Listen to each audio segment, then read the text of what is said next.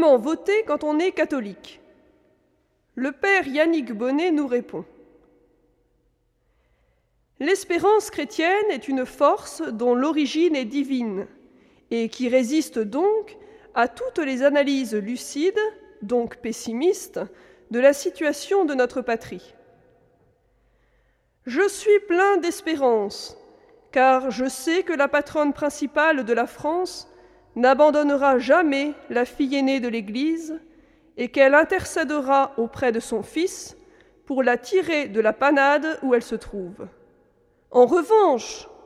je m'interdis de voter utile au premier tour en vue de favoriser la présence au second tour d'un candidat dont je sais, par les propos qu'il tient, qu'il poursuivra plus ou moins rapidement la politique amorale de ses prédécesseurs en ce qui concerne la famille, le mariage, le respect de la vie de sa conception à sa fin naturelle, la conception du rôle de l'État-providence couplé au culte de l'argent, la sexualité désordonnée, etc. C'est l'espérance qui me permet de voter au premier tour pour le candidat, homme ou femme, le plus proche dans son programme et dans son savoir-être de la doctrine sociale de l'Église et donc d'une morale naturelle qui n'exige pas d'avoir la foi et qui est donc accessible à toute personne saine. Comme les votes importants se font généralement à deux tours, cela permet de voter au deuxième tour contre le candidat le plus loin de mes convictions.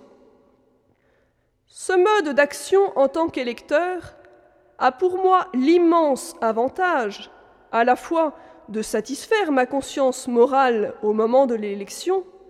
et de ne pas me sentir engagé dans la suite par les positions d'un candidat que je n'ai pas soutenu. En effet, je suis sans illusion. La démocratie a fait place à la médiocratie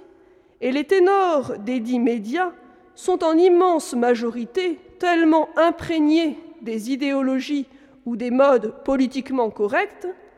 que leurs candidats de droite et de gauche, prédésignés par le second tour, ont malheureusement un fond commun inacceptable pour un catholique. Dès lors, je peux, après les élections, continuer mon patient travail de fourmi auprès des hommes et des femmes de bonne volonté, pour que, dans le concret de la vie de la cité, ils agissent sainement.